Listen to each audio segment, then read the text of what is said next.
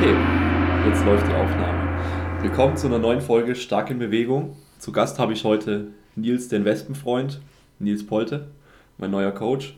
Und wir sprechen über das Thema, wie du einen sehr fruchtbaren, sehr zielführenden Mesozyklus, also einen Trainingsplan über mehrere Wochen erstellst. Die Übungsauswahl haben wir ja schon in der vorigen Folge abgehandelt. Also da vorher nochmal vielleicht reinhören.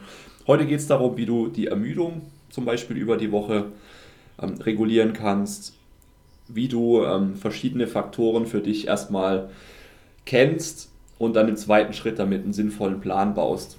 Also was du alles berücksichtigen musst, damit der Plan richtig, richtig geil wird. Wie geht's dir, Nils? Was geht ab?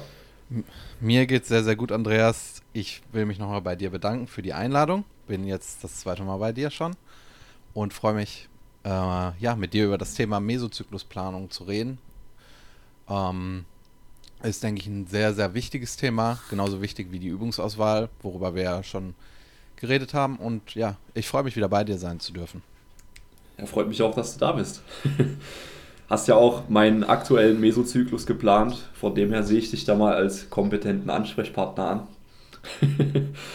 ja, äh, bevor wir einen Plan schreiben, was sollten wir denn alles für Faktoren da überhaupt berücksichtigen? Zunächst mal genau. ist ja wichtig, dass wir einen Kontext haben, dass wir wissen, was muss ich alles beachten, welche Informationen sollte ich haben und was muss ich wissen. Ne? Genau, das ist richtig. Ähm, wenn, und davon gehe ich aus, wenn man sich selber coacht oder mh, hm, wenn man keinen Coach hat, dann sollte man trotzdem eine Art Athletenkontext erarbeiten. Ähm, vielleicht sollte man das auch für sich selber Athletenkontext nennen, damit man sich selber als, mh, als äh, oder damit man selber einen objektiven Blick auf sich selber hat. Dass man nicht sagt, ich mache jetzt einen Plan für mich, sondern ich mache jetzt einen Plan für den und den Athleten. Und dann schreibt man sich seine Informationen auf. Ich würde das vielleicht auch tatsächlich handschriftlich aufschreiben. Wenn wir äh, über uns selber denken, dann ist das sehr subjektiv. Aber in dem Moment, wo man das aufschreibt, ähm, bin ich der Meinung, hat das Ganze einen objektiveren Charakter. Und ja, dann geht es eben um Informationen über dich, ähm, beziehungsweise dann über den Athleten. Ähm, da hätten wir zum einen den Fortschrittsgrad.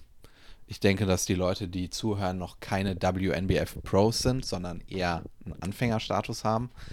Ähm, Genau, aber was das mit dem Fortschrittsgrad auf sich hat, das wird sich, denke ich, in der, in der, ähm, im Laufe der Episode noch klären und warum das wichtig ist. Dann der Lebensstil, das ist etwas sehr, sehr Wichtiges. Ähm, es ist sehr wichtig, wie man lebt. Ob man jetzt mh, hm, eine Familie hat, ob man nur eine Partnerin hat, äh, ob man, oder anders gesagt, was hat man überhaupt für Rollen im Leben? Man ist nicht nur Athlet, nur weil man Bodybuilding liebt. Das ist nicht so. Also du hast die Rolle in der Familie, vielleicht hast du eine Rolle in der Partnerschaft, dann hast du noch eine Rolle im Freundeskreis, eine Rolle, die meisten im Job, die man auch erfüllen sollte. Und jede Rolle bedingt sich selbst oder beeinflusst sich selbst. Deswegen ist das auch wichtig. Du kannst ja nicht einfach sagen, ich gehe sechsmal ins Gym. Das hat Konsequenzen. Das heißt, da auch äh, da sollte man sich auch Gedanken drum machen, dass das Ganze eben auch mit diesen ganzen Rollen langfristig passt. Ähm, genau. Dann ähm, sollte man sich über seine Genetik Gedanken machen. Da würde ich nicht äh, lange philosophische Gedanken dran verschwenden, äh, weil Genetik ein Riesenthema ist und man da auch eine ganze Episode drum machen könnte. Da haben wir einmal die Biomechanik, die Psychologie des Menschen, wie ist der sozialisiert, immer voll drauf oder vielleicht jemand, der risikoscheu ist. Ähm, das wird auch gewisse ähm, ähm, ja, Entscheidungen bedingen. Äh, aber man sollte sich eben darüber Gedanken machen, so, ja, wie bin ich überhaupt mal gebaut? Habe ich einen langen Oberschenkelknochen oder bin ich, ja, wie ich, eher klein? habe einen kurzen Oberschenkelknochen, kurzen Oberarmknochen, dass ich das einfach mal weiß. Ähm, dann, was auch noch in den Athletenkontext kommt, ist die Nutrition. Ähm, wie ernähre ich mich? Das ist sehr wichtig, wenn man Muskeln aufbauen will, aber keine Routinen in seinem Leben hat. Gibt es da gewisse Konflikte in Zukunft in Form von keinem Muskelaufbau? äh, dann der Schlaf, der mindestens genauso wichtig ist, ähm, wie auch der Stress, wobei ich das auch irgendwo in den Lebensstil mit einordnen würde. Ähm, wenn du ein Choleriker bist, dann wirst du nicht so gute Gains machen. So, wenn du jeden Tag eine halbe Stunde zur Arbeit fährst und in dieser halben Stunde äh, Aggressionsanfälle hast, dann ist das ein Problem. Als Beispiel jetzt. Es ist ein albernes Beispiel, aber wir kennen das alle. Wir regen uns alle über, über Kleinigkeiten auf, die unnötig sind. Ähm, das ist wichtig. Wenn ich weiß, dass ich voll unter Stress bin und das jetzt erstmal nicht ändern kann, dann macht das keinen Sinn, ähm, extrem viel von mir zu verlangen im Training. Ähm, und jetzt kommen wir zu sehr wichtigen Sachen, äh, zu den Zielen des Athleten. Ähm, man sollte sich darüber Gedanken machen, was will ich eigentlich? Also nur Muskeln aufbauen ist ein bisschen, das ist, ähm, vielleicht fällt dir ein Begriff dazu ein. Ich weiß, ich weiß, du weißt, was ich meine, aber die Zuhörer nicht. Ja, es ist ein sehr einseitiges Unterfangen. Ja, was ist Muskelaufbau denn überhaupt? Ein Gramm oder ein Kilogramm? Ja. Das ist sehr dehnbar. Das heißt, ich würde mir konkrete Ziele setzen. Ähm, wenn ich weiß, ich will Muskeln aufbauen, hey, dann setz dir als Ziel in einem Jahr, wenn du vorher schon weißt, hm, ich bin 1,70 groß und wiege 60 Kilo, dann könnte es ein Ziel sein, 10 Kilo in einem Jahr drauf zu packen. Dann hast du auch etwas, was du quantifizierst. Du solltest dir Ziele setzen, die du in irgendeiner Form quantifizieren kannst. Oder wenn du abnehmen willst. Oder ähm, ich bin ein sehr großer Freund von einem prozessorientierten Denken. Das fällt aber Anfängern sehr schwierig. Ähm, ich habe auch am Anfang meiner Trainingskarriere wollte ich unbedingt 100 Kilo drücken. Das hat mich sehr motiviert. Und ähm, das war damals in dem Kontext sicherlich sinnvoll zu machen. Jetzt ist es sicherlich nicht mehr sinnvoll, mir da Zahlen zu setzen. Ähm, aber ich denke, es kann Anfängern dienlich sein, äh, sich genau solche Ziele zu setzen, damit man da konkret dran arbeiten kann. Wenn du weißt, du willst 100 Kilo Bankdrücken machen, dann wirst du Informationen darüber sammeln, wie du überdurchschnittlich gut im Bankdrücken wirst. Ähm, und dann auch äh, das Thema Timeframes. Das heißt, wie lange gebe ich mir Zeit? Ähm, das ist auch sehr wichtig. Ähm, du kannst ja nicht einfach drei Monate Muskeln aufbauen, ach, und dann kommt mein Sommerurlaub, jetzt muss ich aber in die Diät starten und ähm, ja, keine Ahnung. Sowas. Das ist nicht so gut. Ja. Also man sollte sich, äh, man sollte sich über gewisse Zeiträume im Klaren sein. Ähm, jetzt sind das natürlich Themen, an die denkt man vielleicht jetzt gar nicht so sehr, wenn man seinen Trainingsplan macht, wenn man im Gym ist und einen Curl macht oder bencht oder ein RDL macht. Aber das sind alles Dinge, die äh, kurz-, mittel- als auch langfristig ähm, das Training beeinflussen.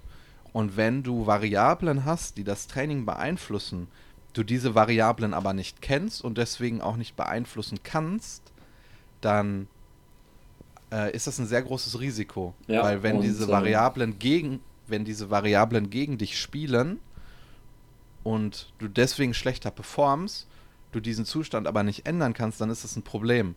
Weswegen man sich vorher ganz klar ähm, darüber Gedanken machen sollte, ob diese ähm, Variablen ja gerade positiv für mich sind oder negativ. Ja, ist mein Schlaf gut oder ist er scheiße? Ähm, wenn mein Schlaf scheiße ist, dann wird das irgendwann ein Problem. Und dann kann ich noch so einen tollen Plan haben, das wird dann, äh, das wird dich deckeln. Das ist, denke ich, ein gutes Wort dafür. Vielleicht kannst du 100% Leistung abrufen, aber der Schlaf kommt rein, bist du noch bei 80%. Du hast viel Stress mit der Familie, bist du noch bei 70%. Und dann regst du dich oft über Dinge auf, dein Stress ist hoch, dann bist du noch bei 50%. Aber wenn du das alles nicht weißt und davon ausgehst, dass du 100% abrufen kannst und dementsprechend dein Training planst, dann wird das Training ähm, statt zwei, drei Jahre, zwei, drei Wochen klappen. Mhm. Ja, also das ist ein super, super guter Einstiegspunkt, erstmal diesen Athletenkontext herzustellen.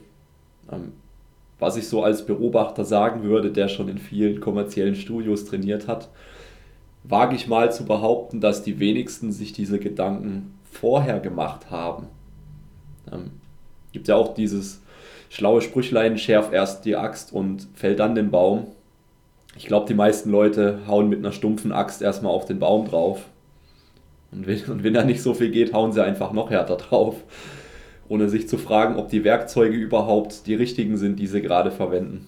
Und äh, ob das so eine gute Idee ist, jetzt äh, direkt diesen Riesenbaum da zu fällen, wenn daneben einer steht, den ich, den ich vielleicht mit meiner Axt, die ich jetzt schon habe, gut fällen könnte. Ah, wie philosophisch. ja, ähm, was ist so der erste äh, oder nächste Punkt, den du dir ähm, bei der Planerstellung ähm, ja, ins Gedächtnis rufst und beachtest? Also nachdem wir, nachdem wir den Athleten kennen, wissen, welche Lifestyle-Faktoren er hat, ähm, wie sein Trainingsstatus ist, seine Routinen, seine Ernährung und so weiter, was ist dann der nächste Schritt? Ähm, genau, im Idealfall hat man dann diese Informationen und um da vielleicht nochmal ganz kurz einzuhaken, ich würde auch ähm, in regelmäßigen Abständen mir über so etwas Gedanken machen, weil du in einem Sport bist, wo du, wenn du einigermaßen erfolgreich bist, immer Bestätigung bekommst. Wenn du einen Freundeskreis hast, der eher aus der Gen-Pop kommt und du 10 Kilogramm mehr Muskeln hast als der Durchschnitt, dann wirst du da dauernd Bestätigung bekommen, weil du halt muskulös bist. So, ob das jetzt gut oder schlecht ist, sei mal dahingestellt. Aber du kriegst Bestätigung. Und dann werden vielleicht diese ähm, Athletenkontext bedingten Variablen irgendwann mal schlechter, weil sich irgendwas ändert. Aber du bekommst vielleicht extern noch immer Bestätigung. Das heißt, du wirst gar nicht erst diese Variablen hinterfragen, weil du bekommst ja Bestätigung, läuft ja alles super. Ähm, das ist auch etwas, ähm, was ich selber schon hatte. Und deswegen würde ich mir das regelmäßig ähm, in den Kopf rufen und auch hinterfragen. Ist mein Schlaf wirklich noch gut? Ist mein Stress noch in einem guten Zustand. Ähm, wie sieht es mit meiner Ernährung aus? So, weil, ja gut, alle sagen, ich bin muskulös, aber ich, ja, eigentlich esse ich den ganzen Tag nur Mist und ich bin jetzt auch nicht mehr im Kalorienüberschuss. Aber ich bekomme ja die Bestätigung.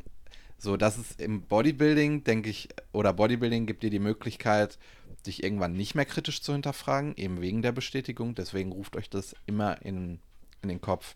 Und wenn es dann dazu geht, ja, wie plane ich überhaupt einen Mesozyklus? Ähm, da geht es erst einmal darum, äh, das hatten wir vorhin, dann hatten wir das gar nicht angesprochen, äh, wie viele Tage habe ich überhaupt Zeit zum Training zu gehen?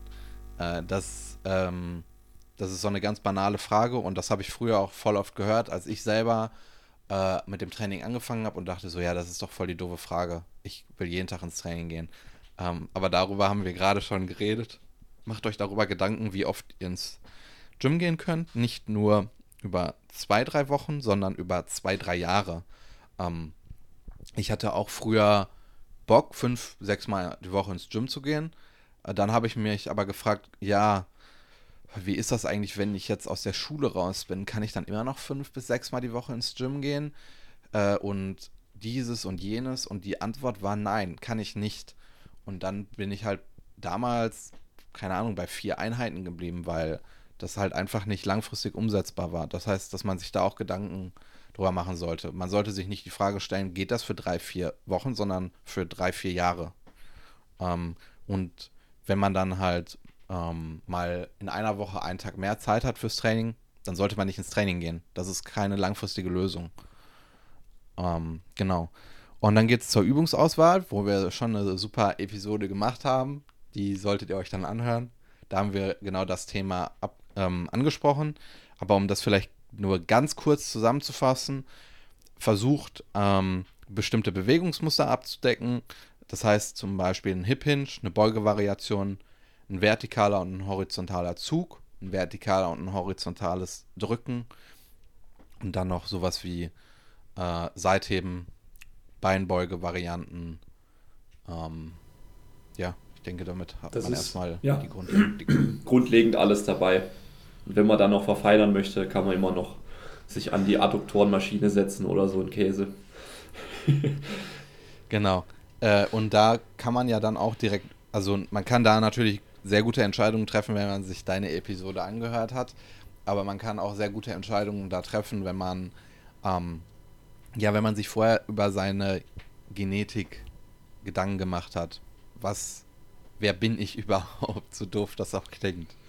Äh, wenn ihr wenn ihr richtig scharf darauf seid, gute Quads zu haben, aber ihr habt einen langen Oberschenkelknochen und ihr beugt ein Jahr lang eine Pseudo-Hyperbeuge, dann ist das sehr ähm, frustrierend, wenn ihr dann am Ende feststellt, dass das vielleicht doch nicht eure Übung war. Willst, willst du jetzt auf mich anspielen? Ich wusste das nicht, dass du das so lange gemacht hast. Ähm, ja, aber deswegen sollte man sich darüber äh, viele Gedanken machen.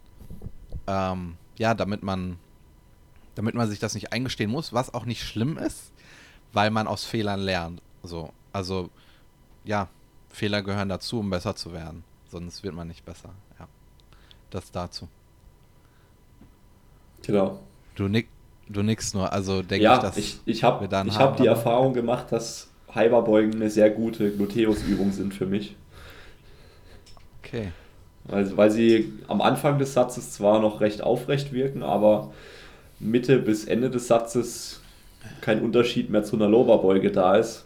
Nur, dass meine Rückenposition bzw. die Stangenablage nicht so stabil ist wie eine Loberbeuge. ja. Ich habe da keine Erfahrung mit, weil mein Oberschenkelknochen sehr kurz ist. Also, ich, ja. ich hasse diese Leute. Ich sag's immer wieder. Auch ein Kunde von mir, ein Asiate, ähm, Grüße an Fred, der hat Oberschenkel wie ein Säugling. Der macht einfach Front Squats, Ass to Grace, ohne Schuhe. Ja, also. Klingt gut. Klingt nach meiner Schwester. Meine Schwester ist gemacht für, für sowas. Ja, da denke ähm, ich mir, das.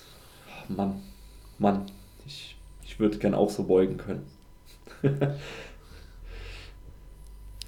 Dann äh, hätten wir als nächstes ähm, eine Baseline, was das Volumen angeht. Ähm, und dann resultiert daraus auch der Gedanke um die Intensität und die Frequenz. Aber ich, ähm, und du kannst diese Variablen auch nicht voneinander trennen. Ich finde, das ist eine Pseudodiskussion, wenn man jetzt sagt, äh, ist das ein Volumentraining oder ein Intensitätstraining? Nein, das ist Mental Masturbation, die du gerade betreibst.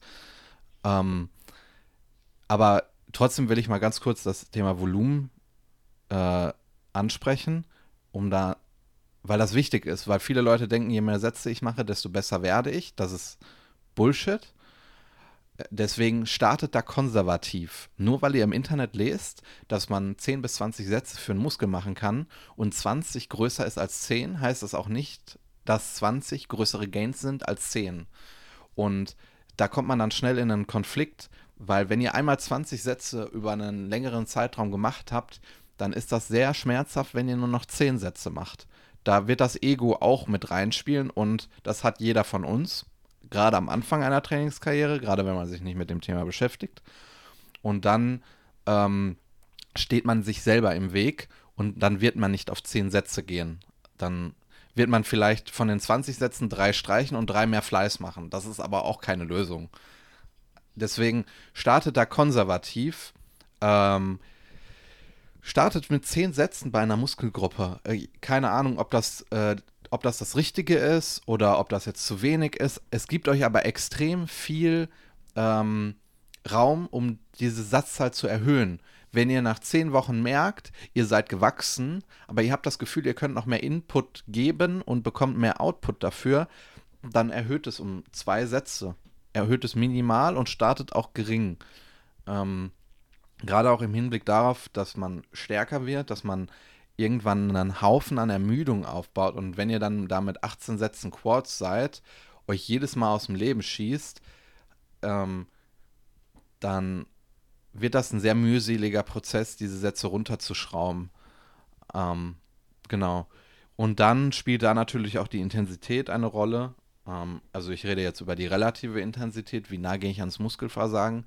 Das hängt auch sehr, sehr stark von eurem Fortschrittsgrad ab, worüber wir, was wir ja am Anfang angesprochen haben. Wenn ihr dann ein Anfänger seid, dann trainiert so hart es geht, aber seid oder habt immer ähm, primär die Technik im Blick. Das heißt, dass ihr am Anfang ein Bewegungslernen macht. Das klingt voll uncool. Das klingt, als wenn ihr mit Stützrädern, es klingt so, als wenn ihr mit Stützrädern fahrt und das ist uncool. Ähm, aber es ist eben die Baseline für alles, was danach folgt. Ihr werdet niemals sagen können, ich baller jetzt richtig bei der Bank, wenn ihr nicht wisst, was eine Schulterblattretraktion und Depression ist. Und genau das lernt ihr am Anfang. Das heißt, das übergeordnete Ziel ist, einen adäquaten Bewegungsablauf zu lernen. Ähm, und dann ist der nächste Gedanke, ich trainiere so hart, wie es geht. Ob man sich da jetzt in den Kopf setzt, kann ich noch eine Wiederholung machen oder kann ich noch zwei Wiederholungen machen oder gar keine oder drei oder vier oder, äh, oder fünf, aber dann atrophiere ich ja. Man, jetzt merkst du schon, da stresst man sich. Erst recht, wenn man von dem Ganzen noch nicht so viel Ahnung hat. Deswegen trainiere so hart es geht und habe die Technik im Blick.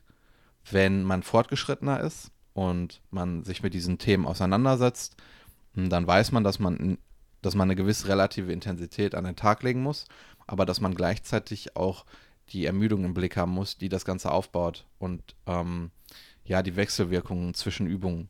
Das heißt, Stimulus to Fatigue Ratio, das Thema. Und dann muss man sich eben darüber Gedanken machen, hm, in welcher Übung kann ich eine hohe relative Intensität an den Tag legen. Äh, in einem Bizeps Curl wird das kein Problem sein. Äh, aber wenn ich am Anfang von einem Zyklus eine ADL ausmaxe und ich dann äh, zehn Tage Muskelkater habe und das ist bei mir zum Beispiel der Fall, dann sabotiere ich meinen ganzen Mesozyklus. Das heißt, dass man auch dort etwas mh, hm, andere Entscheidungen treffen sollte. Und ja, was die Frequenz angeht, ähm, wenn man Anfänger ist, dann würde ich mir darüber keinen großen Kopf machen. Ähm, eine Frequenz von zweimal pro, äh, pro Muskelgruppe pro Woche ähm, ist gut. Fertig. Also man kann das jetzt begründen mit, ja, nach acht Sätzen ist die Effektivität der Sätze nach unten, aber das interessiert einen Anfänger einen Scheißdreck. So, das weiß ich selber, weil ich ein Anfänger war. Mich hat das nicht interessiert, ab welchem Satz meine Leistung einbricht und wie ich das Ganze herausfinde. Das ist ein schönes Gedankenspiel und das ist auch interessant, aber einen Anfänger interessiert das nicht. Ein Anfänger will wachsen. So. Und ihr werdet besser wachsen, wenn ihr zweimal acht Sätze macht, als einmal 16 Sätze. Das kann man, das sollte man sich merken, das sollte man umsetzen und dann wird man auch davon profitieren. Ähm, später, wenn man fortgeschrittener ist, dann wird man sich automatisch um solche Dinge Gedanken machen und dann kann man eben die Frequenz auch erhöhen oder runterschrauben, um da jetzt eben fortgeschrittener anzusprechen. Wenn ihr wenn ihr eine extrem gute Beinrückseite habt und ihr wisst, sechs Sätze sind, ähm, ist ein Volumen, wovon ihr trotzdem noch sehr gut wächst, dann könnte man auch die Hamstrings einmal die Woche trainieren. Und wenn ihr wisst, der Rücken ist eine Schwäche und dadurch, dass man die Hamstrings ähm, ja reduziert, dadurch, dass man das Volumen reduziert, ist auch eine Menge Kapazität frei für andere Dinge, gerade was die Ermüdung angeht. Und da könnte ich den Rücken auch dreimal die Woche trainieren. Und so verschiebt sich das Ganze, wenn man fortgeschrittener ist. Ähm, vielleicht trainiert man den Bizeps dann sogar viermal die Woche, weil man davon profitiert, aber den Trizeps nur einmal die Woche, weil man in Drückbewegungen so stark ist und auch dort eine Menge Ermüdung aufbaut.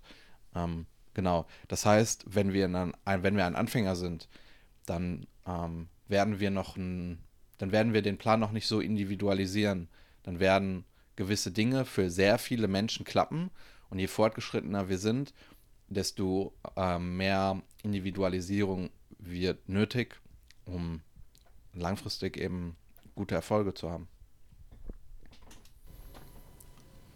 Ja.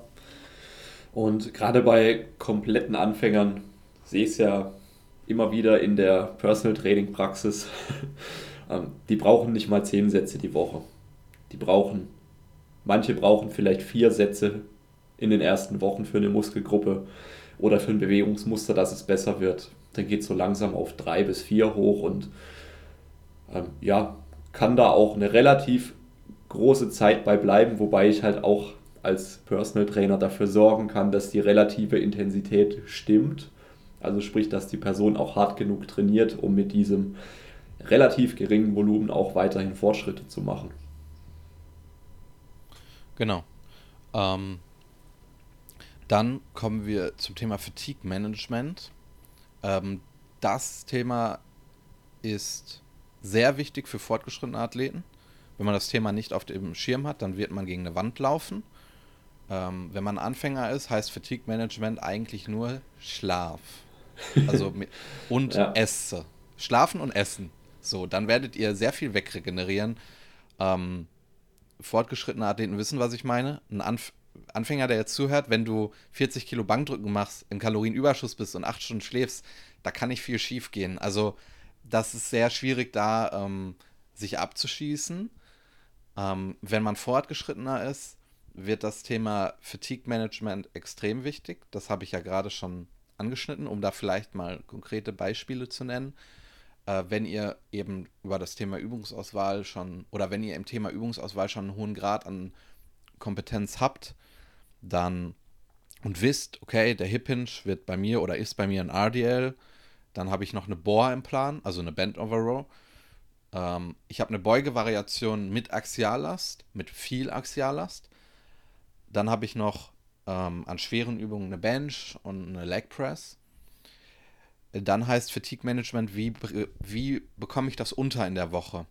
Wenn ich zum Beispiel am Montag eine schwere Beugevariation habe und mich das sehr ermüdet, dann ist es nicht möglich, am Dienstag einen schweren Hip Hinge zu machen. Also ich kann das schon machen, aber das wird mich mittelfristig gegen eine Wand laufen lassen, weil der Hip Hinge am Dienstag wird irgendwann einbrechen von der Performance her.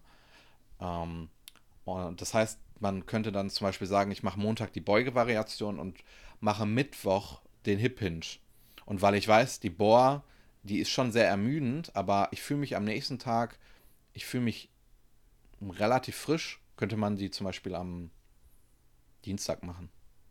Oder man könnte das Ganze, da, man könnte Montag die Beuge machen, Mittwoch die Bohr und Donnerstag den RDL. So dass man sich eben, wenn man sich, wenn man eine Woche betrachtet, dass man, ähm, dass man erstmal schaut, wann mache ich welche Übung und was für Konsequenzen hat das. Und dass man darauf dann das Programming aufbaut. Wenn ich zum Beispiel weiß, hey, am Montag ist dieser RDL da und ähm, ich habe noch Rückenvolumen, was ich auch noch unterkriegen muss, ähm, da könnte man dann vielleicht einen Lat-dominanten Tag noch mit einbauen, weil eben diese Übungen weniger Axiallast haben. Also ich denke nicht, dass ein Latzug so viel systemischen Stress aufbaut. Ähm, dann wäre das eine Option. Und ähm, dass man da vielleicht dann keinen trapezdominanten Tag macht, weil das meistens etwas mehr Ermüdung anhäuft. Und wenn man dann zum Beispiel weiß, eine Bench ist in dem Moment anstrengend, aber danach fühle ich mich frisch, ja, dann könnte man da vielleicht noch eine Leg Press einbauen. Und das waren jetzt, ja, ein paar willkürliche Beispiele. Das geht auch für andere Übungen. Ja, also es gerade immer dann, wenn Übungen sehr, sehr viel Überlappung haben in verschiedenen Muskelgruppen, ist dieser Punkt sehr, sehr wichtig. Gerade auch so Sachen wie zum Beispiel eine Overhead Press, also das stehende Langhanteldrücken. Ähm, da habe ich jetzt nicht nur die Schulter, den Trizeps dabei, sondern auch noch ja, den gesamten Rumpf und die Beine, die stabilisieren dürfen. Und äh, je nachdem, wie sauber bzw. wie strikt die Ausführung ist, habe ich auch mehr oder weniger Ermüdung auf dem unteren Rücken. Und äh, so eine Übung ist von dem her für fortgeschrittenere Athleten deutlich schwerer unterzubringen in ein Gesamtprogramm, als wenn ich isolierter arbeite und äh, zum Beispiel an der Maschine eine Shoulder Press mache oder mit äh, Kurzhanteln auf einer Bank oder was, was auch immer. Ähm, ja, gerade auch im, im Powerlifting-Kontext, wenn ich sehr, sehr viel beuge und hebe, ist es sehr wichtig, dass ich mir darüber Gedanken mache, ähm, wann ich welche Übung mache. Und äh, da kann es auch Sinn machen, dass ich beispielsweise, wenn ich zweimal die Woche beuge, ähm, an einem dieser Beugetage hinten dran ein leichtes Kreuzheben mache und am anderen vielleicht gar keine Kreuzhebeübung, die Last auf den Rücken bringt, um an diesem Tag ähm, dem Rücken ja, etwas mehr Gelegenheit zur Erholung zu geben. Und äh, da macht es auch unheimlich viel Sinn, dadurch, dass man eben in der Regel zweimal die Woche beugt, ein bis zweimal die Woche hebt und äh, drei bis viermal sogar Bank drückt, dass man zum Beispiel, was das Rückentraining angeht, sehr, sehr viel auf brustgestützte Maschinen oder sowas zurückgreift, weil man einfach durch dieses ganze ähm, Beugen und Heben schon sehr, sehr viel den Rücken ermüdet hat. Und da jetzt noch ähm, vorgebeugtes Langhantelrudern einzubauen, würde für, ich würde mal behaupten, für 95% der fortgeschrittenen Trainierenden einfach ähm, ins Ausführen. Willst du da dich mit einschließen? Ähm, ja. Weil wir hatten die Diskussion. also im aktuellen Kontext sehe ich es durchaus als möglich an, da ich ja nur einmal die Woche einen schweren Hip Hinge habe und die Beugevarianten jetzt nicht ultra Rücken, Rücken zerstören sind. ähm, aber in meinem früheren Trainingskontext, wo ich, ähm, ja, wie gesagt, mindestens zweimal die Woche eine Lowerbeuge hatte und einmal die Woche Kreuzheben vom Boden und eine Kreuzhebe-Variante, da hätte ich auf keinen Fall noch eine Band Over Row reingepackt. Mhm. Das sind jetzt natürlich zwei Themen, die irgendwo vermischt sind. Einerseits äh, du in deiner früheren Rolle als Powerlifter. Ähm, da bist du natürlich an Übungen gebunden und gerade das gibt dir ähm, einen höheren Grad an Her Herausforderungen, weil du kannst ja dann nicht einfach sagen, ich packe eine Leg Press rein statt einer Beuge. Das ist wahrscheinlich nicht die sinnvollste Entscheidung.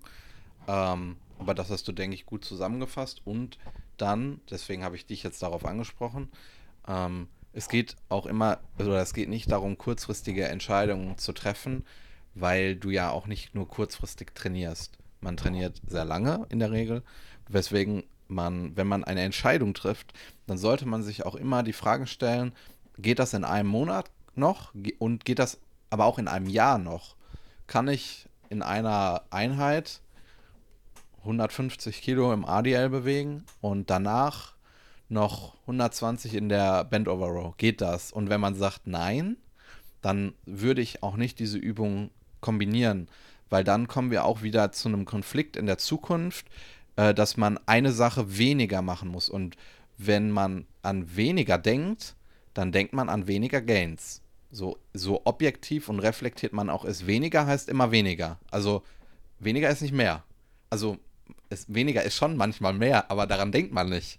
Und dann hat man auch wieder diesen inneren Konflikt und weiß nicht, wie man das machen soll.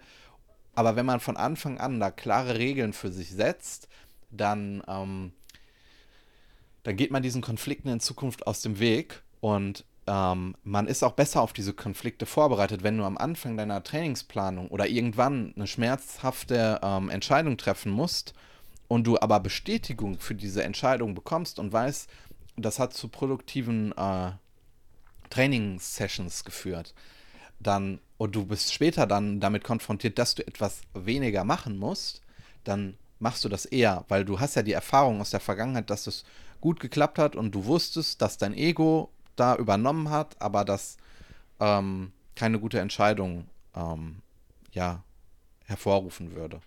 Genau, deswegen würde ich um das nochmal kurz zusammenzufassen, immer, äh, wenn ich eine Entscheidung treffe, mich nicht nur fragen, geht das noch nächste Woche, sondern geht das über eine sehr lange Frist.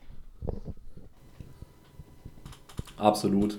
Ähm, gerade diese langfristige ähm, Trainingsgestaltung ist, glaube ich, auch das, was, was dann die Spreu vom Weizen trennt. Weil ähm, zu viele Menschen sind komplett emotional was das Training angeht. Ich zähle mich da teilweise auch mit rein. ähm, nur weil mir jetzt eine Übung ultra Spaß macht, heißt es nicht, dass ich sie auch in mein aktuelles Programm packen sollte. Weil ich, wenn ich das Ganze dann rational betrachte, auf der einen Seite bringt sie mir vielleicht Spaß und ich liebe die Übung. Auf der anderen Seite habe ich aber mindestens zwei, drei Konflikte mit anderen Rahmenbedingungen oder mit anderen Übungen, sodass es rational gesehen komplett die falsche Entscheidung wäre, die Übung jetzt reinzubauen auf Biegen und Brechen. Ja, auf jeden Fall. Ich, äh, ich weiß, was du meinst und da vielleicht, um eine Hilfestellung zu bieten für Leute, die vielleicht niemanden haben, der sich um solche Probleme kümmert, also kein Coach, ähm, macht es auch so, macht es auch dort so, dass ihr das aufschreibt, dass ihr irgendwie aufschreibt, wie ihr zu einer Entscheidung kommt und dass ihr nicht darüber nachdenkt, dass ihr jetzt ein, ähm, eine Entscheidung für euch trefft, sondern für eine andere Person. Keine Ahnung, denkt an euren besten Freund. Würdet euren besten Freund so, sowas antun wie eine Bohr und ein ADL an einem Tag und ihn an dem Tag völlig aus dem Leben schießen? Ich glaube nicht, dass ihr das machen würdet. Aber ihr würdet das bei euch machen. Es gibt sowas wie ein Overconfidence Bias. Das heißt, dass man dass man sein Selbstvertrauen, seine Fähigkeiten falsch einschätzt, zu hoch einschätzt. Das hat jeder in, in verschiedenen Lebensbereichen. Jeder Mann glaubt, dass er zu den Top-Autofahrern in Deutschland gehört. Da gibt es eine Studie zu, sehr interessant. Aber das ist halt nicht so.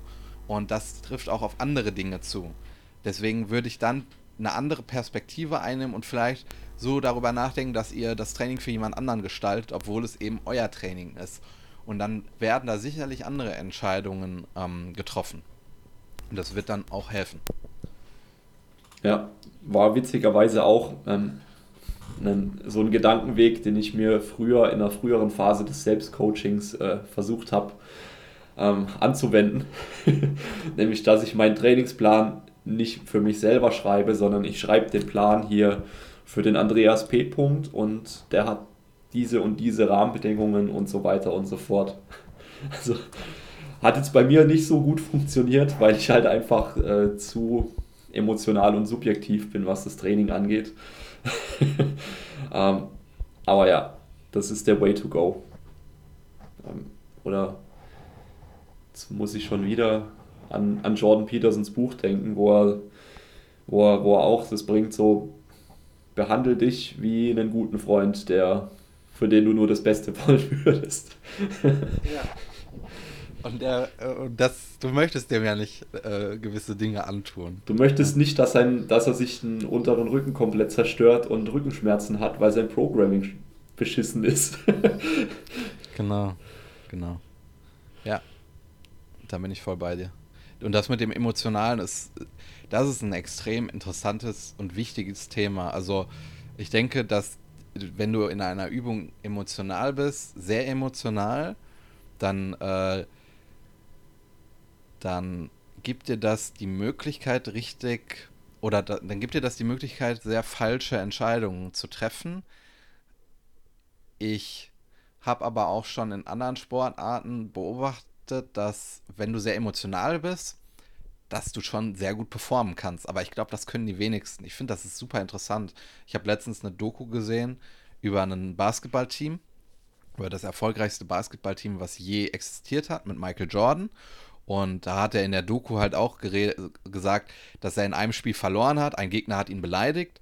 Und das hat er ihm persönlich genommen. Und beim Rückspiel hat er die komplette Mannschaft zerstört. Er hat halt einfach eine Weltklasse-Performance abgeliefert. weil, er, weil er aber wahrscheinlich trotzdem wusste, was in dem Moment seine Stärken und Schwächen sind. Und er konnte dann dadurch dafür vielleicht sorgen, dass seine Stärken noch besser zur Geltung gekommen sind. Aber ich denke, dass man das nicht als äh, Grund nehmen sollte, jetzt nur noch Übungen zu nehmen, wo man eine emotionale Bindung hat. Wenn man weiß, man ist in der Übung gut, man profitiert auch von der Übung und man weiß, was Fehler sind in der Übung und man kann das vermeiden, dann kann man sich da auch pushen. Also wir kennen ja, wir kennen das ja, überdurchschnittlich gute Powerlifter pushen sich vor einem Versuch und machen dann eine, eine mega geile Leistung. Ich denke, das ist ein positives Beispiel. Ähm, aber das kann extrem schnell abdriften. Ähm, weswegen ich das wahrscheinlich nicht machen würde, auch wenn ich den Gedanken sehr, sehr interessant finde. Das ist dann wahrscheinlich etwas für sehr fortgeschrittene Athleten. Sehr, sehr fortgeschrittene Athleten. Hm. Ja, ähm, fangen wir doch noch, fangen wir doch an, noch ein paar Negativbeispiele reinzupacken, wie man was denn, was denn jetzt noch ähm, sehr schlechte Entscheidungen wären im Hinblick auf ähm, Ermüdungsmanagement, Übungsauswahl, Trainingsgestaltung und so weiter. Ähm. Also was mir da direkt einfällt, ist so der, der Ultra Bro Split. Ja, also um, um, um das Ganze kurz zu definieren. Der Ultra Bro Split im Sinne von Tag 1 mache ich Arme, Tag 2 Brust. Nee, Tag 1 ist Lat. Brust, Montag ist ja, okay, Brusttag. Okay, okay. Das ja, ich bin nicht so drin gut, in, diesen, in dieser. Ich schon. okay, also sagen wir Montag Brusttag, Dienstag äh, ist Rücken, Mittwoch ist von mir aus Schultern, dann haben wir Beine. Beine, ja, Beine. Und Freitag ist Arme. Freitag ist Arme. Ja, dann habe ich. Da geht's in den Club. Dann habe ich gutes Wachstum für die Arme habe meine Beine einmal die Woche trainiert, äh, habe Ja, habe wahrscheinlich äh, nicht das produktivste Schultertraining, wenn ich am Tag davor die Brust schon trainiert habe äh, mit Compound Lifts, weil Montag ist ja auch International Bench Day, habe ich mir sagen lassen. Ähm, also es gibt gewisse Gesetzmäßigkeiten, die man beachten sollte, damit das Ganze sinnvoll abläuft. Wir wissen ja mittlerweile beispielsweise, dass die äh, Muskelproteinsynthese nach einem Trainingsreiz nicht für immer erhöht ist. Ja, also was war das? Ich glaube 48 bis allerhöchstens 72 Stunden, ähm, in denen man nach einem Trainingsreiz ja, sozusagen netto aufbaut. Und daher ist es wahrscheinlich für die meisten Muskelgruppen nicht sinnvoll, sie einmal die Woche zu trainieren. Und äh, da werde da, da werd, da werd ich, werd ich mir ganz sicher rausnehmen können zu sagen, wenn ich nur einmal die Woche meine Schultern trainiere, also Side Delts zum Beispiel, dann verschenke ich mindestens mal 60 bis 80 Prozent an Wachstumspotenzial, weil das eine Muskelgruppe ist, die kann ich sehr oft trainieren, ohne negative äh, Erscheinungen für andere Muskelgruppen zu haben. Also nur weil ich jetzt viermal die Woche meine seitliche Schulter trainiere, das hat ja quasi gar keine ähm, gar keine Ermüdung zur Folge von anderen Muskelgruppen und wird mich auch systemisch jetzt nicht sehr ermüden. Also ich, ich kenne ich kenn niemanden, der vom Seitheben stirbt. Kennst du jemanden? Nein. Ich kenne einen, Markus Rühl. Ja, okay. Äh, ja, ich gebe dir da total recht. Also, ähm, du, hast das, du hast ein Wort gesagt, was sehr, sehr wichtig ist. Äh, auch was dieses Thema gerade angeht, was wir ähm, besprechen, Gesetzmäßigkeiten. Es gibt im Gym Regeln und die gelten für jeden. Egal wer du bist. Du bist nicht besonders auf diesem Planeten, die gelten auch für dich. Und deswegen solltest du diese Regeln beachten, wenn du erfolgreich sein willst. Ähm, und das haben wir am Anfang schon besprochen, eine Frequenz von 2 wird einer Frequenz von 1 äh, in den meisten Fällen überlegen sein. Ähm, nun habe ich dir im Vorgespräch schon etwas gesagt und ich habe das, also früher habe ich auch wirklich gesagt, ein Fünfer-Split ist wirklich Scheißdreck. Das würde ich heute nicht mehr so sagen. Ähm, du wirst wa wahrscheinlich kein überdurchschnittlich guter, dopingfreier Athlet, wenn du einen Fünfer-Split machst. Ähm, aber ich denke, dass das Thema Adherence extrem wichtig ist und wenn der Fünfer-Split ähm, dir die, die Lebensfreude schlechthin gibt und, du, und dir das extrem viel Spaß macht und du weißt einfach, das kannst du die nächsten zwei, drei Jahre machen, dann würde ich es auch machen. Also, wenn mir der Rest keinen Spaß macht, dann mach das. Äh, dann musst du dir aber über die Konsequenzen im Klaren sein. Einerseits die positiven Konsequenzen, dass du eben immer im Training bist, aber auch, dass irgendwo dein, ähm, dein Fortschritt gedeckelt ist. Ähm, das heißt, ich gebe dir da recht, wenn jemand sagt, hey, äh, macht mir am meisten Spaß, dann, dann würde ich es auch machen. Also dann, dann ist das für mich eine gute Entscheidung für das Individuum, für dieses einzelne Individuum. Es gibt, glaube ich, sehr wenige Menschen, die ins Gym gehen und sagen, ich äh, gehe da, ich gehe ins Gym und ich weiß, meine, ähm, mein Fortschritt ist gedeckelt und das ist cool. Also ich kenne keinen, der das sagt, aber eventuell gibt es welche und die können das dann machen. Äh, ja, ähm, und was das Thema Don'ts angeht oder was ich nicht machen sollte. Das hatten wir ja schon ähm, ja ganz kurz angesprochen. Ich würde keine Entscheidungen aufgrund von kurzfristigen Emotionen treffen. Ähm, hm. Ich überlege gerade, ob ich mal etwas äh, dahingehend gemacht hätte. Ähm, genau, wenn man vielleicht im Training ist. Man, ich habe das nicht gemacht, aber ich habe das schon erlebt bei anderen wenn man sagt, boah, ich fühle mich richtig gut und heute, heute wird richtig abgeliefert. Dann macht man einfach mal drei Sätze mehr. Mhm. Ähm, das wird dich nicht umbringen. Also, wenn ich jetzt heute zwei Sätze mehr ähm, Lat Pulldown mache, das wird mich nicht umbringen.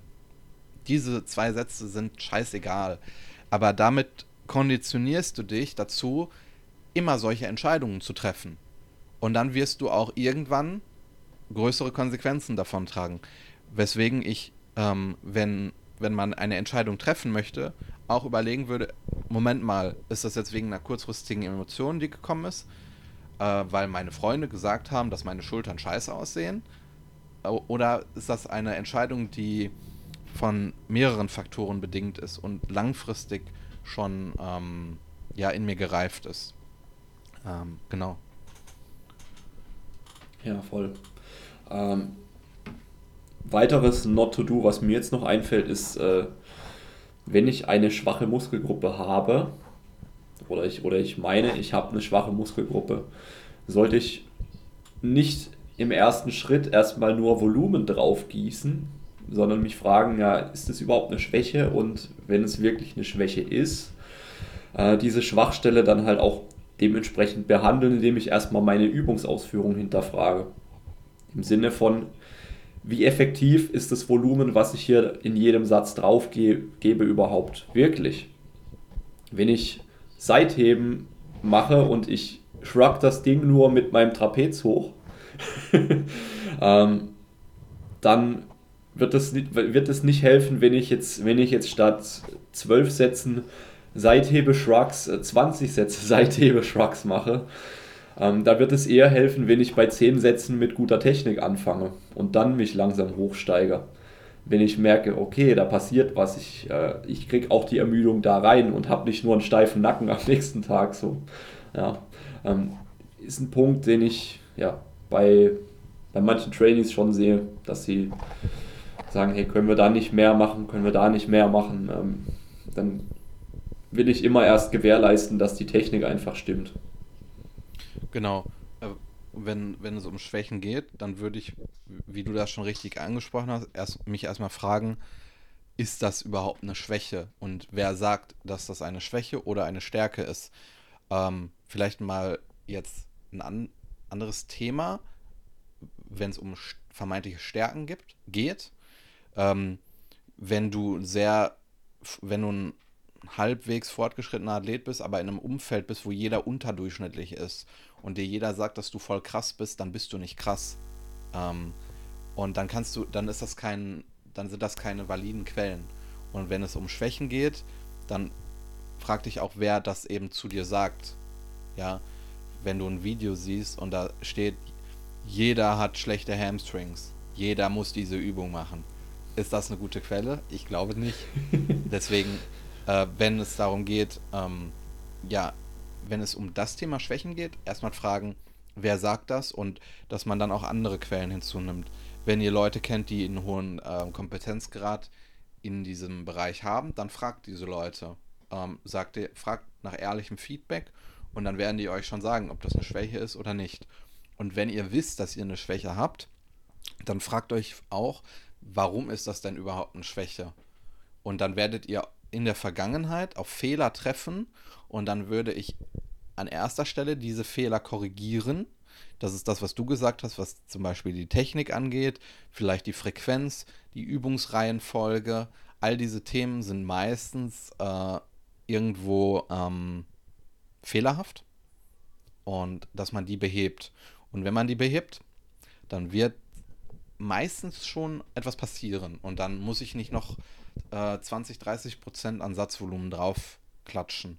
Es könnte zum Beispiel auch sein, dass man sogar das, ähm, dass man die Satzzahl pro Woche reduzieren muss, wenn man schlechte Hamstrings hat und sechs Monate eben an diesen Dingen arbeitet äh, und vorher 14 Sätze gemacht hat und den Curl mit einer komplett anderen oder mit einer besseren Technik trainiert. Man hebt nicht mehr mit dem Arsch ab beim liegenden Leg Curl und die relative Intensität ist jetzt bei äh, im Durchschnitt bei 1 statt bei 12.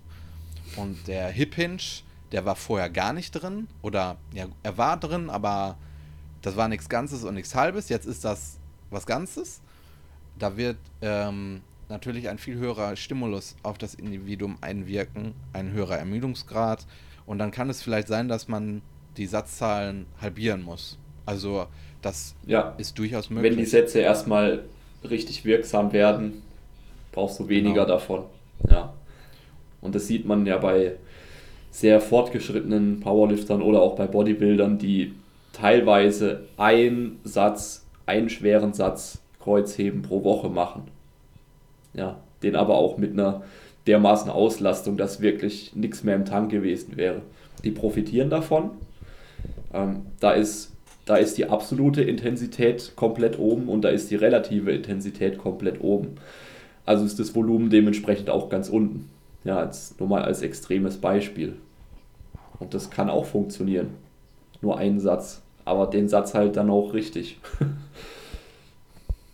genau, und dann vielleicht noch eine Sache, die immer da sein wird. Ähm, gerade in der heutigen Zeit, wo wir alle irgendwo miteinander kommunizieren können. Hypes. So. Etwas, was gehypt wird. Was, ja. auf einmal alle was auf einmal alle machen und alle oder die, die ich sehe, sind auch gut und dann muss ich das auch machen. Aktuell denke ich, dass jeder im Bodybuilding oder fast jeder ADLs macht. Das heißt aber nicht, dass das eine Übung ist, die jeder machen muss. Das ist ein Hip Hinge. Du kannst auch Good Mornings machen. Oder ähm, hm. Stiff Leg Deadlifts. Oder, ja, oder genau, normales genau. Kreuzheben. Genau, mir fällt gerade nur kein anderer Hype noch ein. Ähm, ich finde die, die Band Over Row hat gerade schon so ein bisschen einen Hype, zumindest in meiner Blase. ja, aber das ist auch nur eine Trapez, äh, das ist eine trapezdominante Rudervariante und äh, auch das kann man ersetzen. Also es gibt zahlreiche trapezdominante Übungen.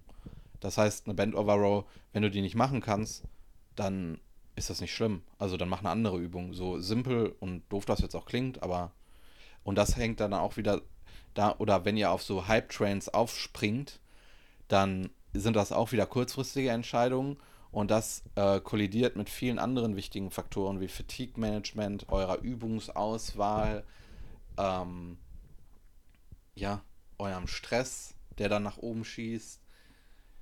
Ja, das wird dann wahrscheinlich keine gute Entscheidung sein, wenn ihr, wenn ihr wisst, dass ihr in der Band Overall gut seid, ihr habt noch viele regenerative Kapazitäten offen, äh, ihr habt vielleicht sogar eine Schwäche in den Traps, hey, dann ist das eine gute Entscheidung. Aber dann ist das eine gute Entscheidung, weil ihr diese Entscheidung aufgrund von euren Gegebenheiten getroffen habt und nicht, weil irgendjemand sagt, dass das eine gute Übung ist. Weil diese Person, die das sagt, die kennt euch nicht. Also, das, die kennt euch einfach nicht und dann kann sie ja keine Entscheidung für euch treffen. Das ist so, als wenn ein Fremder in eine Kamera sagt, tank Diesel und ihr habt einen Benziner. Dann würdet ihr auch nicht Diesel tanken. ja, aber wenn mein, wenn mein Lieblings-Fitness-Influencer äh, jetzt auf einmal Tiber-Rudern macht, dann muss ich das ja auch machen. Weil der sieht ja gut aus damit. ja, das ist auch so ein Thema. Ja, nicht einfach kopieren, sondern prüfen, äh, ist das sinnvoll für mich? Kann ich das sinnvoll integrieren? Und äh, liegt mir die Übung auch einigermaßen? Exakt. Ja, ähm, Zimmer knapp unter einer Stunde. Ich denke, wir sind super durchgekommen. Ähm, jetzt habe ich noch eine, eine Hörerfrage, beziehungsweise eine äh, Trainee-Frage, die ich noch ein bisschen ausführlicher behandeln wollte. Ähm, ja. Der Bene wollte wissen, ähm, wie ist es dann mit dem rumänischen Kreuzheben im Vergleich zum Kreuzheben vom Boden? was sind die Vorteile, was sind die Nachteile und welche ist die bessere Übung für Muskelaufbau? Mhm. Ähm, die bessere, also die Frage, welche die bessere Übung für Muskelaufbau ist, kann ich nicht beantworten. Die kann keiner beantworten, weil ja, das, wenn du, oder äh, die Fra diese Frage wird am Ende automatisch beantwortet, wenn äh, du im Conventional Deadlift gut bist dir die Übung Spaß macht, du bist dafür gemacht, dann und du hast das Gefühl, du kannst darin langfristig besser performen als im RDL, dann mach den normalen Deadlift. Wenn du aber so wie ich sehr kurze Arme hast, am untersten Punkt bei einem Deadlift einrundest und keine Lust hast, einen Sumo-Deadlift zu lernen, dann machen ähm, ein RDL. Ich, äh, ich denke, dass diese Diskussion ob man jetzt Kreuzheben, normales Kreuzheben machen soll oder ein ADL, die existiert schon sehr lange und darüber existieren auch sehr umfangreiche Diskussionen. Ähm, ich finde aber es unnötig, darüber jetzt so lange zu reden. Das ist eine Pseudodiskussion. Also dann, dann redet einer, der extrem gut ist in einem normalen Deadlift, mit einem, der gut ist mit einem RDL und die beiden diskutieren, welche Übung besser ist. Aber die beiden haben doch schon eine super Entscheidung getroffen. Der eine hat mit dem normalen ADL eine super Körperrückseite aufgebaut, äh, Oberkör insgesamt eine gute Körperrückseite und der andere auch. Dann macht doch die Übungen weiter. Und ähm, ja, also die Antwort, oder vielleicht hat dein der Fragensteller eine, eine komplexe Antwort oder erwartet eine komplexe Antwort, aber die Antwort ist eigentlich recht simpel. Äh, wenn du in der einen Übung, wenn du für die eine Übung gemacht bist, es in dein Fatigue-Management passt und du langfristig Performance abliefern kannst, dann mach diese Übung. Und wenn das der Conventional Deadlift ist, dann ist das der Conventional Deadlift. Weil es ein Hip Hinge ist. Mehr ist es nicht. Ja, klar, wir können jetzt, wir können jetzt natürlich uns noch ein paar Unterschiede angucken die eher theoretischer Natur sind. Beim ja, Conventional Kreuzheben haben wir, haben wir noch deutlich mehr ähm, Arbeit, die der Quad da mit reinpackt. Ähm, dementsprechend für die meisten wahrscheinlich höhere Lasten, die wir hier bewegen.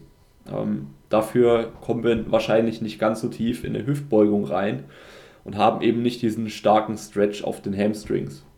Ähm, was ich was ich so ein bisschen im Gespür habe, also ich, ich habe jetzt keinerlei Beweise dafür, aber ich würde vermuten, dass der RDL etwas weniger ermüdend ist, weil wir nicht jede Rap ähm, quasi neu starten vom Boden und erstmal und erstmal die Trägheit überwinden müssen, sondern weil wir eben mit einer exzentrischen Phase, also mit einer Vordehnung anfangen.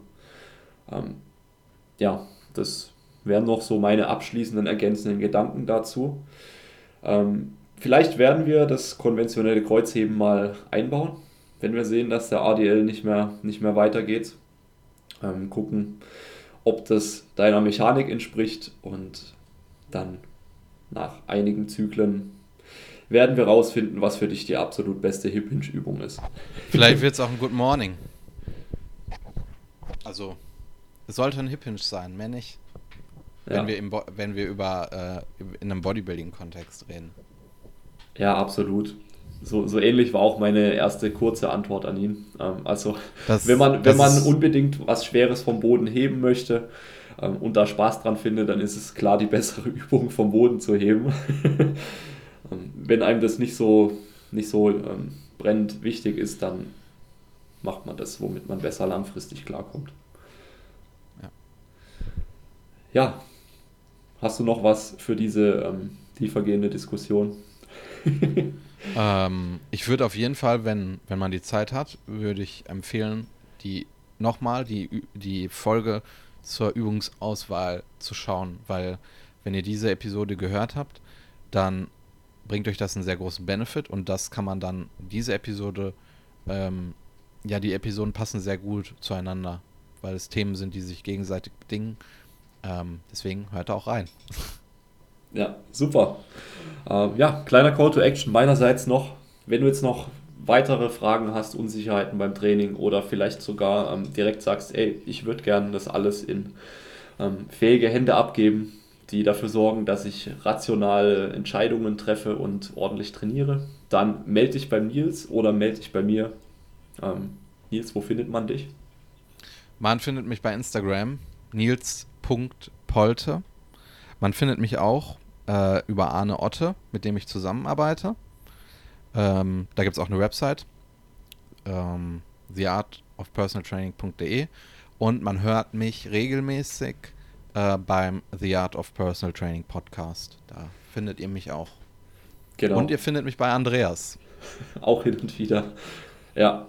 Ähm, Ihr habt ja auch schon sehr, sehr viele Folgen miteinander gemacht, du und Arne. Ihr habt ja da die Netto-Hypertrophie-Serie. Ich glaube, ihr habt jetzt so 12, 15 Folgen schon aufgenommen, wo ihr auch die verschiedensten Themen abhandelt. Und auch meinerseits äh, kann ich da nur Props rausgeben. Die Art of Personal Training ist ein sehr, sehr toller Podcast rund um Hypertrophieren.